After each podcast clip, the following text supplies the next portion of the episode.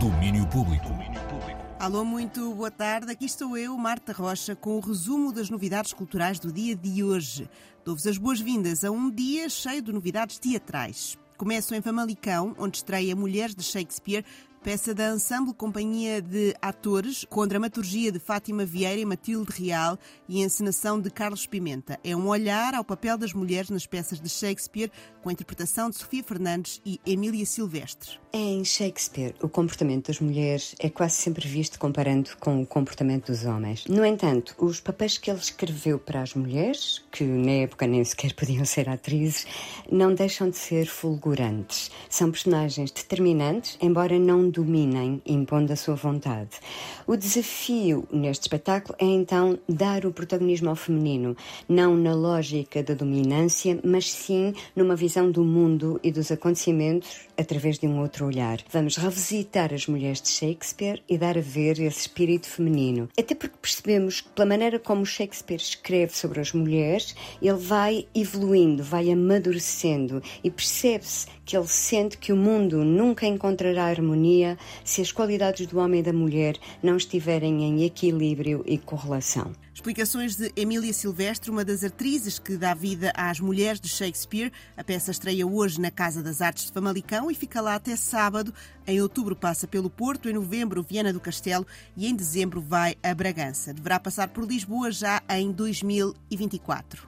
E por falar em Shakespeare, a nova temporada no Teatro da Trindade abre com a comédia Sonho de uma Noite de Verão, revisitada por Diogo Infante. O espetáculo trata-se de uma revisitação de um clássico de Shakespeare, O Sonho de uma Noite de Verão, essa comédia intemporal, mas agora revisitada de uma forma, quanto a mim, muito original, porque cruza um, o cancioneiro português de música popular, enfim, de vários géneros, e permite uma visão fresca uh, e muito divertida e muito portuguesa deste imaginário que passa muito pelo amor, pela floresta, pela magia e que nos promete um espetáculo seguramente muito divertido, uh, muito colorido e que eu espero seja impactante e que nos deixe uma memória muito feliz.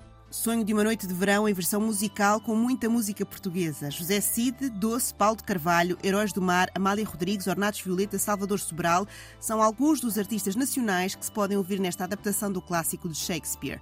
Sonho de uma noite de verão em cena no Teatro da Trindade, em Lisboa, até dia 25 de novembro e com preço especial para estudantes às quintas-feiras. E mais logo, estreia no Porto, no Teatro Carlos Alberto, a peça O Salto, novíssima produção da Companhia de Teatro A Turma. O texto parte da investigação do autor e encenador da peça, Tiago Correia, que se interessou pela fuga de portugueses para o estrangeiro no período do Estado Novo e, em particular, como essa fuga se pôde relacionar com a atualidade. A pesquisa do autor levou-o a criar uma história que procura recriar o pesadelo de muitos portugueses que ficaram pelo caminho em busca de uma vida melhor. Uma história que, conta Tiago Correia, começa com um acidente. Um grupo de jovens que não se conhecem viajam no carro de um passador até à fronteira, mas são surpreendidos pela guarda fronteiriça e na fuga acabam por se despistar no meio do monte.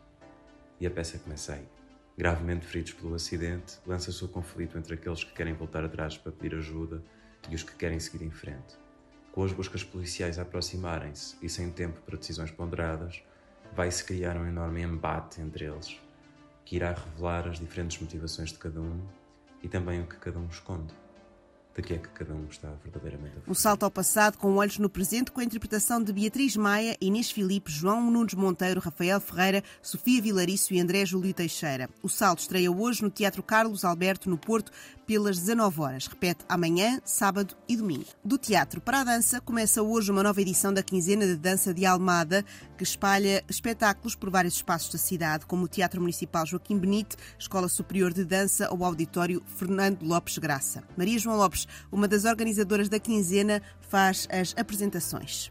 Este ano, a 31ª Quinzena Dança de Almada vai começar em grande, com a realização de uma plataforma coreográfica internacional que durante três dias reúne na cidade cerca de uma centena de profissionais da dança contemporânea. Entre bailarinos, coreógrafos, técnicos e programadores vindos de todos os continentes, serão apresentados vários espetáculos, 23 coreografias de outros tantos autores, sessões de videodança com a estreia de um novo trabalho da Companhia Dança de Almada, workshops, uma mesa redonda e outros momentos para o encontro e discussão entre participantes. A abrir, pelas 21 horas 1930, teríamos um espetáculo dedicado apenas à dança de Israel, que tem sido nas últimas décadas um país muito dinamizador da dança contemporânea, com grandes coreógrafos e estruturas a ela dedicadas. A quinzena arranca hoje às 21h30 no Auditório Fernando Lopes Graça com o primeiro programa da plataforma coreográfica internacional dedicado a criadores israelitas. A dança segue em Almada até o dia 8 de outubro. O programa completo está em quinzena de dança de almada.pt, sem cedilhas, claro. E é com estes planos que vos deixo. Amanhã há mais, mas não se esqueçam que podem passar por antena3.rtp.pt e recordar todas as edições de hoje e dos últimos dias da rubrica Domínio Público. Também podem ligar-se à Antena 3 todos os dias da semana entre as 11 da manhã e as 3 da tarde para ouvirem na íntegra todas as edições do Domínio Público. Sem esquecer que às 6h20 há Domínio Público Extra. Domínio Público.